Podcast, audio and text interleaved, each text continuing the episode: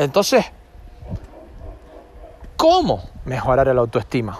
Primero, entendiendo y siendo consciente. Si tú no entiendes, si tú no eres consciente, si tú no empiezas a preparar tu mentalidad para darte cuenta de todos estos programas anteriores que empiezas a integrar en tu mente, si tú no te das cuenta de eso, tú no vas a poder cambiar.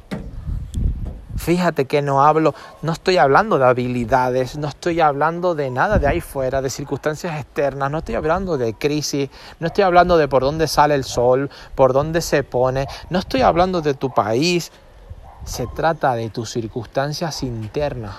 Y a menos que tú no solamente leas libros, sino empieces a leer tu libro interno, empieces a psicoanalizarte, ¿sí?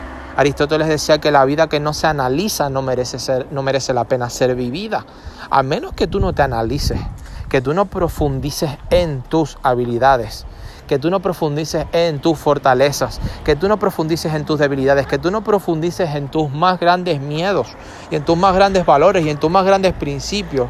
Si tú no profundizas, no vas a poder mejorar. Y te lo digo desde ya, porque lleva un trabajo lleva un trabajo como cualquier estudio y se llama el estudio ¿sí?